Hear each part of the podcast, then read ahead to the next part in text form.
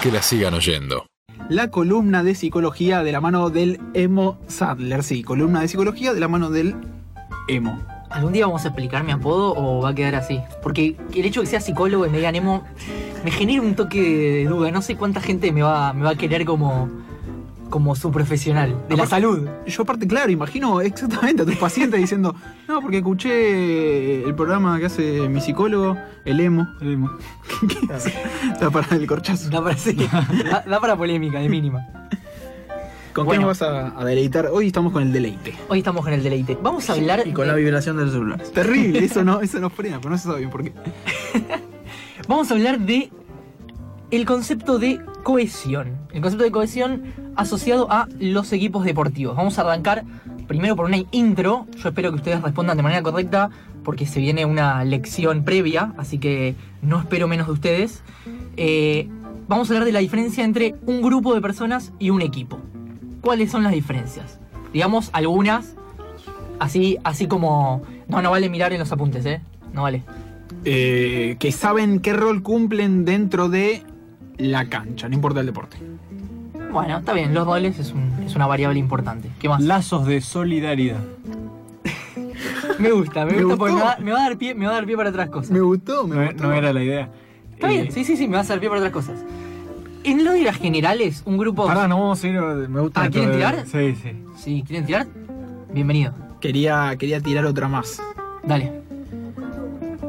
Sí, Ari Smith desde Punto- la- del más allá. para Ari Smith del más objetivo allá. común, objetivo común. Vamos hacia allá. Claro. Queremos lograr el Propósito. campeonato. Queremos lograr el ascenso. Ojo, porque esos son objetivos de resultado. También existen los objetivos de rendimiento, por ejemplo, con los que el Croc no estaría muy de acuerdo, pero existen. Ganar. Claro. Ese es un ejemplo de no objetivo de resultado. ¿Cómo sería, cómo sería un objetivo de rendimiento grupal que no sea apuntado al resultado? Hoy vamos a dejar todo. Hoy vamos a transpirar lo suficientemente como para que nos aplaudan los hinchas. Sí, a ver, digamos, hay que entender primero que el resultado es una variable que el equipo no puede controlar en un 100%. Por lo tanto, vos no puedes entrenar ganar. Vos puedes entrenar desempeñarte de cierta manera, rendir de cierta manera ante cierta situación. Por ejemplo, los equipos no solamente se plantean objetivos en lo que son corto, mediano y largo plazo, sino que además esos objetivos se entrenan. Digamos, el solo hecho de plantearte objetivos hace que la motivación se dirija con mayor fuerza hacia esos objetivos. Por ejemplo, un objetivo de rendimiento, por poner así algo, algo al azar, ¿no? Tenemos que eh, jugar a la chique. Nosotros queremos eh, defender muy adelante, queremos un equipo ofensivo que defienda adelante y queremos jugar a la chique. Un objetivo de rendimiento es, en los entrenamientos, por ejemplo, tiramos el achique durante el ejercicio de partido cuatro veces. Nada más, cuatro veces. Tiene que ser cuantificado el objetivo, porque si es cuantificado, mientras más específico, más cuantificado, más se dirige con fuerza hacia, hacia ese objetivo todo lo que es el grupo. Y en el partido es lo mismo. Bueno, queremos jugar a la chique. A ver, un equipo no, no hace vamos a jugar al chique de un día para el otro y empieza a jugar al chique. Bueno, ¿qué objetivo ponemos a corto plazo? Bueno, el partido que viene en una pelota parada jugamos a la chique. ¿Sale bien? Bueno, sale bien. Guardemos las cosas que hicimos para que salieron bien, tratamos de repetirla. Partido siguiente lo hacemos dos veces, partido siguiente lo hacemos tres veces, a mediano plazo lo hacemos cuatro veces por partido, Perfecto. hasta que queda un hábito como equipo de coordinación en el que el equipo juega a la chique. ¿Se entiende? Perfectamente. No significa que, que te pueda salir mal, te puede salir mal, por supuesto, porque es un juego y las variables y la dinámica pueden hacer que no salga como uno desea. ¿Todos los objetivos, los de corto, mediano y largo plazo, son explícitos? ¿O algunos por ahí los maneja el entrenador sin la necesidad de, de volverlo algo conocido por todos? A ver, es muy buena la pregunta. Lo ideal, lo ideal es que los objetivos sean explícitos. No solamente explícitos, sino compartidos. Un poco lo que dijo el Croc de solidaridad. Los objetivos deben ser compartidos. ¿Por qué? En primer lugar, porque los individuos no necesariamente tienen los mismos objetivos dentro de un equipo. Ahora, ¿qué pasa? Además de los objetivos individuales, existen los objetivos grupales. Si yo estoy en un equipo y mi objetivo grupal es salir campeón, por ejemplo, como objetivo de resultado, ¿eh? no como rendimiento, y yo tengo 10 personas más dentro del equipo que su objetivo es llegar a semifinal, porque saben que el equipo no da para más y que ese sería un buen objetivo. ¿Cómo se, sien- se siente la persona que quiere salir campeón cuando no se explicita que ese es el objetivo grupal? Digo, genera frustración, genera falsas expectativas, genera eh, eh, comunes de personas que persiguen un objetivo distinto. Lo primero que, que tenemos que destacar de un equipo deportivo es que comparte objetivos comunes. Y no solamente los comparte, sino que además interactúa de manera tal que esos objetivos que fueron explicitados entre todos se persigan con la mayor motivación posible y con la mayor claridad posible. Ahora, ¿y cómo se llevan los objetivos individuales con los objetivos grupales? Bueno, ese es un, como siempre, es un planteo de negociación. Digamos, si uno está dentro de un equipo cuyos objetivos grupales difieren de los individuales y no está dispuesto a negociar, es, es un tema bastante complicado. Digamos, el individuo tiene que aceptar como parte de un grupo en el que existen roles y en el que existen normas que el objetivo es este. Bueno, existe este objetivo. ¿Estoy dispuesto a, a aceptarlo, a negociar mis objetivos por sobre los otros? ¿Estoy dispuesto a renunciar un poco a mi yo por sobre el nosotros? Bueno, ahí la respuesta eh, puede indicar una continuidad en el equipo, un enojo en el equipo, una charla en el equipo de negociación o bien la dimisión del equipo. Sí, o digamos no estar de acuerdo con los roles que te asigna el entrenador y que cree que el equipo necesita de vos. Hay un ejemplo puntual que suelen destacar, se destacó muchísimo durante el Mundial, que fue el de Griezmann, teniendo que cumplir con un rol distinto y que él mismo muchas veces especificó que aprendió un montón de cuestiones, por ejemplo, eh, a presionar eh, al rival en la salida o a retroceder y replegarse con eh, el Cholo Simeone. Bueno, Sí, a Matías Requia le pasa constantemente lo mismo. Yo quería preguntar, ¿qué le sucede, por ejemplo, también al jugador de central, que hasta hace poco jugaba con Coudet, por ejemplo, y ahora cambia rotundamente a otro planteo como es el de ¿Quedó- Bausa? quedó A ver, alguno primer- por recordar? primera, vamos a, vamos a la primera, ¿San Pedri? vamos No, al Se primer, acaba de ir Ángel Tulio Sof y asumió. Vamos al primer planteo que es esta cuestión, por ejemplo, de Griezmann. Yo creo que, eh, hablo del desconocimiento porque no estoy dentro de la interna de lo que se echó los Simeone, pero hay una cuestión muy clave que es la siguiente. Los roles hay que definirlos. ¿Y cómo se definen de manera explícita? El Cholo Simeone le dice a Griezmann, Griezmann, yo quiero que vos hagas esto, esto y esto. Sí. ¿Cuál es una de las claves para que el jugador acepte ese rol? Explicarle de qué manera ese rol contribuye al éxito del equipo. Eh, lo importante es que esa persona sienta que está contribuyendo a que el equipo alcance sus objetivos. ¿Eso que genera? Genera un sentimiento de identidad colectiva, genera un sentimiento de identificabilidad que provoca que el jugador esté deseoso de participar en un proyecto del cual es parte y que además se siente importante. Digamos, eh, hay teorías de la motivación básicas, por ejemplo, eh, una teoría que habla de que una de las claves del jugador es sentirse eficaz en su entorno. O sea, eh, creer que lo que él está haciendo es- está, digamos, está siendo eficaz y además le da satisfacción. Digamos, poder desempeñarse de manera correcta. ¿A quién no le pasa cuando juega un partido de fútbol? Que cuando la rompe, vi- ¿viste? ¿No te parece que, que va todo en cámara lenta, que disfrutás, que la pasás bien, que te llevas bien con los compañeros, que, que te entendés dentro de una cancha? Esas cuestiones que pasan a nivel amateur pasan también a nivel profesional. Digamos, son exactamente las mismas. Sí, en mi caso soy arquero y cuando la rompo es porque mis compañeros están haciendo las cosas mal. Entonces, me enojo. Pero igual no, no te da ningún grito tampoco, ¿vale? Claro. Bueno, Yo Sí. te escucho hablar y, y la cuestión de la negociación entre los objetivos individuales y los objetivos grupales y digo, qué difícil debe ser cada vez más eh, donde parece que el yo está todo el tiempo, porque eh, en general uno escucha los discursos en los medios de comunicación y es todo yo, todo yo, todo yo.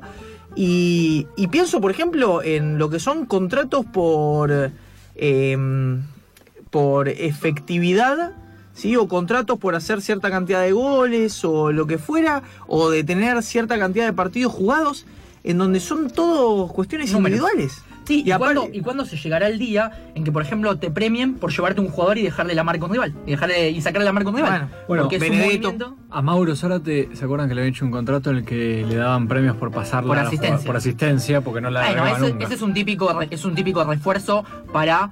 eh, perdón, un típico. Sí, también, un típico refuerzo que lo que apunta es a, repetir la conducta de asistir a un jugador. Correcto.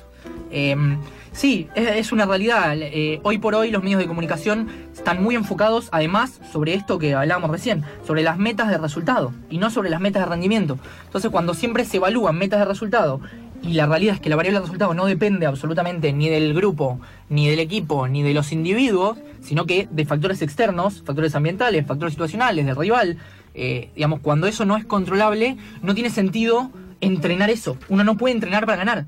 No, no, no es un objetivo viable. Lo más difícil, imagino, es tener eh, incentivado, como decías, pero los suplentes, diciéndoles que están Sin haciendo duda. algo bueno para el equipo, siendo suplente, decir, Sin duda, ahí tiene que haber la mano de un líder, de un verdadero líder como entrenador, que sepa captar estas cuestiones y sepa mantener a los suplentes eh, justamente con eso, con esa claridad de rol y además explicándole por qué ese rol es importante dentro del grupo.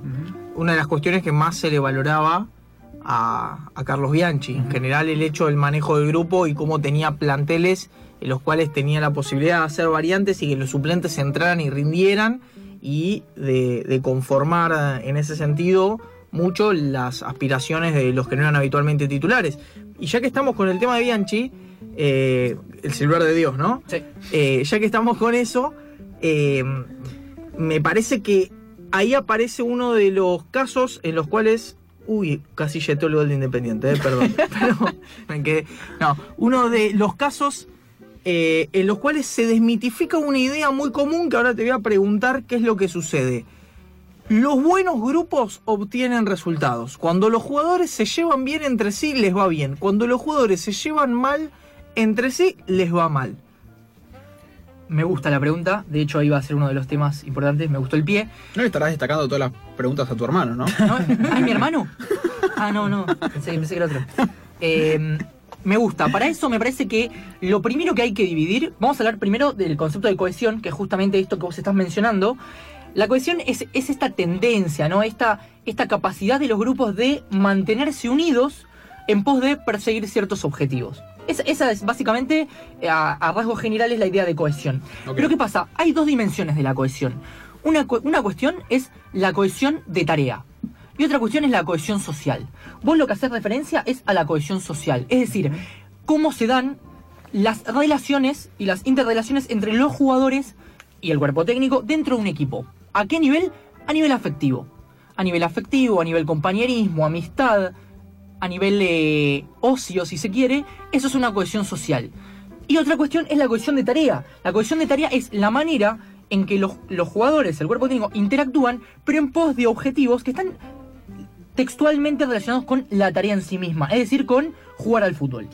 Ya que estábamos con el tema de Bianchi, no se me ocurre mejor ejemplo que Riquelme y Palermo. ¿Sí? Bueno, Dos tipos que adentro caso. de la cancha se entendían de mil maravillas. Riquelme le ha hecho hacer 200.000 goles a Palermo, que se movía siempre para eh, lo que Riquelme necesitaba de su juego. Y afuera de la cancha decían, no, nosotros no somos amigos, no tenemos ningún tipo de relación, tenemos por qué tenerla, pero dentro de la tarea eh, tenían una conexión impresionante. Absolutamente. Sí, a veces absolutamente. hasta dentro de la cancha tampoco festejaban juntos los goles. No, no, es que justamente es, es el ejemplo especial, digamos, el ejemplo más paradigmático, si se quiere, de una falta de cohesión social y una excelente cohesión de tarea. Digamos, según las investigaciones, eh, hay datos muy locos, que es, que es esta creencia de que los grupos unidos y que se llevan bien obtienen resultados. No existe investigación que haya comprobado que la cohesión social genere resultados positivos, genere una influencia positiva en resultados. Ahora, esto de lo que es la cohesión social, de lo que es la cohesión de tarea, sí existen investigaciones que dicen que la cohesión de tarea efectivamente influye o está correlacionada de manera positiva con la obtención de resultados. Y hay un dato más particular que es que, que tiene que ver con la relación entre la cohesión y el rendimiento. Esto que estamos hablando, bueno, hay muchas investigaciones, muchísimas, tampoco se ha llegado a un acuerdo efectivo, pero la mayoría de las investigaciones del momento sugieren que no es la cohesión la que influye sobre el rendimiento, sino que es el rendimiento el que influye sobre la cohesión. Es decir, no es que los resultados y el rendimiento se obtienen a partir de un grupo cohesionado, sino que, la, que los resultados... Cuanto mejor nos salen las cosas, Exactamente, los resultados grupo. Influyen más sobre la cohesión que la cohesión sobre el rendimiento. clarísimo. Es, es, es algo que está comprobado, digamos, a partir de las últimas investigaciones. La cohesión en sí, sobre todo lo que es la, la cohesión de, de- la cohesión social, no tiene influencia positiva sobre el rendimiento. Eh, y es algo sumamente eh, interesante, ¿no? Porque siempre dicen, no, que los grupos, que los buenos grupos que se llevan bien. Recuerdo eh, declaraciones de grosos como eh, Luis Escola, como Pablito Aymar, en los que ellos dicen, no hace falta un gran grupo para salir campeón. No, no hace falta que exista ese compañerismo, digamos. Eh, Y, y- y para mí, incluso hasta se puede llevar desde el amateurismo. Eh, yo tengo amigos con los que me llevo espectacular y me preguntas con quién irías a jugar al fútbol, con él o con el otro pibe que la rompe. Y vamos a jugar con el que la rompe. Porque yo, yo quiero eh, tener conexión en lo que refiere a la tarea, no en lo social. Después sí, me voy a comer con mi amigo. Pero a la en lo que refiere a la tarea, me parece más interesante y más productivo eh, jugar con alguien que esté enfocado hacia ese objetivo. Ahora, ¿y qué pasa en los casos en los cuales se da una situación de relación social irreversible? Digo, casos de peleas muy grosas entre planteles, no sé, halcones y palomas, o el famoso caso de Amel y Tuzio, por citar alguno, un poco extremo, digamos, pero eh, en los cuales se dan situaciones así. La cohesión social o la falta de cohesión social puede llevar eh, a, a generar mucho conflicto en, dentro de la tarea. Claro, justamente, pero no es la cohesión social la que afecta sobre el rendimiento, sino que la cohesión social influye sobre la cohesión de tarea.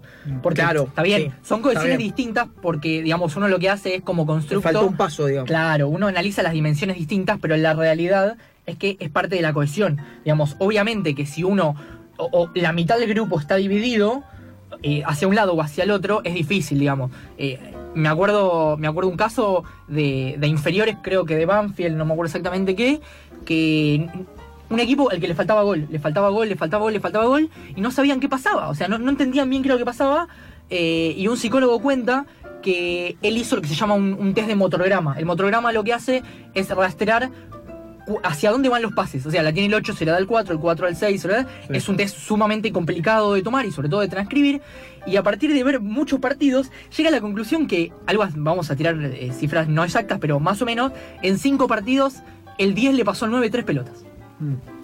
Y esas Claro. cuestiones están en el detalle del psicólogo del deporte que tiene la capacidad de entender que, digamos, de estar en el detalle y decir, che, pero mirá, eh, hago todos estos cálculos y el 10 no se la pasa al 9, ¿cómo vamos a hacer goles si el que conecta al volante con el delantero? eh, y bueno, y analizando todo eso e investigando un poco a partir de entrevistas y otros test, se dan cuenta que se llevan muy mal, que se llevan muy mal y que eso influye sobre la cohesión de tarea. Es un típico caso en el que más allá de que se lleven mal, bueno, Riquelme y Palermo evidentemente quizás tenían otros objetivos en común, otros intereses que los hacía que la cohesión social no necesariamente generara interrupciones y ruido en lo que hace la cohesión de tarea, pero hay otros casos en los que sí efectivamente pasa. Pero en ese caso entonces sí influía eh, de algún modo la cohesión social con la Sí, cohesión de tarea. pero claro, sobre la cohesión de tarea sí, lo que no influye es directamente sobre el rendimiento. Ah, ok. Mm. De cada ahí uno. está la cuestión. De No, cada- la cohesión de tarea es el rendimiento grupal. Claro. O sea, la cohesión social estaba afectada, pero no afectaba el rendimiento por la cohesión social en sí misma, sino porque la cohesión social afectaba la cohesión de tarea. Hacía que el 10 no se la pase al 9, justamente porque se llevaban mal.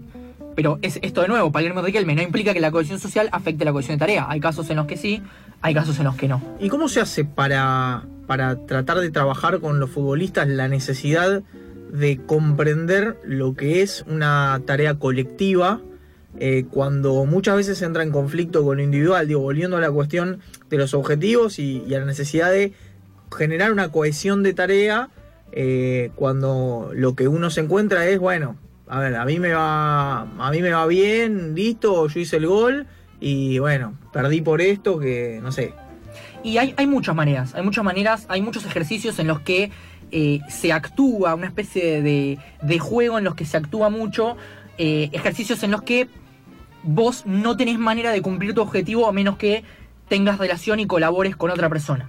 Digamos, son ejercicios muy ejemplificadores en los que uno se da cuenta qué personas colaboran y, se coordinan para trabajar juntos y qué personas no. Y eso muchas veces a la larga, obviamente, eh, influenciado por discursos, por sentimientos de identidad colectiva, eso se hace mucho. Digamos, la cuestión de generar eh, esta identificabilidad colectiva, esta cuestión de, de que el equipo eh, es algo distinto, ¿no? Distinto de los demás. Eso es una de las cosas que más sentimiento de identificación genera.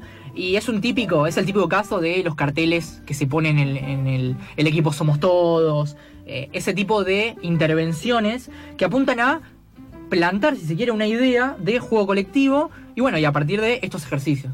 ¿Cómo funciona un equipo, para ir cerrando, eh, cuando viene un técnico y pone a un jugador como Dios? Sea eh, en Racing que decía Sanda es nuestro Dios, sea San Paoli con Messi como lo tiene un trato totalmente diferencial. ¿Eso es favorable a, a esa cohesión del grupo o es algo que lleva al resto a tener cierto celo, cierta... ¿Se entiende? Sí, se entiende perfecto. Eh, A ver, una cosa es lo que pueda llegar a decir un técnico hacia afuera y otra cosa es lo que pueda llegar a decir dentro del vestuario. Supuestamente Subelía se lo dijo a los jugadores en un entrenamiento. Ok, supongamos ese caso. En teoría, la cohesión debería buscar un poco esta idea de justicia social. Digamos, debería intentar eh, que haya equidad en lo que hace a oportunidades, en lo que hace al, al trato de los futbolistas, porque justamente estas inequidades eh, generan esas cuestiones. Ahora, existe la posibilidad de que el técnico plantee una situación particular a un plantel en el que, bueno, eh, para mí este jugador es fundamental por tal y tal motivo, no tengo otro jugador que cumpla esta función, por lo tanto este jugador va a jugar todos los partidos. Por poner un ejemplo, ¿no? Va a jugar todos los partidos y para mí es el emblema de este equipo. Bueno, Bilardo dijo, Maradona va a jugar, el resto vemos. Bueno, por eso, digamos, pero ¿qué había ahí? Ahí había un contrato explícito probablemente, o implícito dentro del plantel, en el que todos sabían que Maradona era el Sí, mejor jugador claro. del mundo y que él tenía que ser el protagonista Mm. y que ellos tenían que colaborar dentro de lo que hace la tarea para que Maradona jugase a su mayor potencial, que fue efectivamente lo que pasó en el 86. Digo, me parece que, eh, si bien está bueno el, el análisis individual del caso, es cierto que muchas veces estos tratos diferenciales eh, juegan en contra. De hecho, eh, está el famoso caso de Phil Jackson con Michael Jordan, Mm. en el que Jordan en algunas entrevistas le agradece por tomarlo como uno más del equipo, porque decía que eso a él, digamos, el ser un distinto y que lo traen distinto, le generaba como cierta, claro, cierta incomodidad, como que sentía que no se esforzaba tanto, y él al ponerlo eh, en, en esta misma jerarquía, si se quiere, lograba que Jordan eh, se, digamos, se, se desarrolle, eh, tenga una performance mejor. De hecho, una de las frases de, de Phil Jackson, que para mí es, es fantástica, creo que lo saca de lo que es la ideología zen, es que para, para la gota de lluvia, el, el objetivo forma- eh, para la gota de rocío, el objetivo es formar parte de la lluvia. Digamos, como bueno, soy una pequeña parte de un equipo, mi objetivo es ser parte de algo mayor, que son estos objetivos comunes eh, que hay que perseguir como equipo. Que la sigan oyendo. Que la sigan oyendo.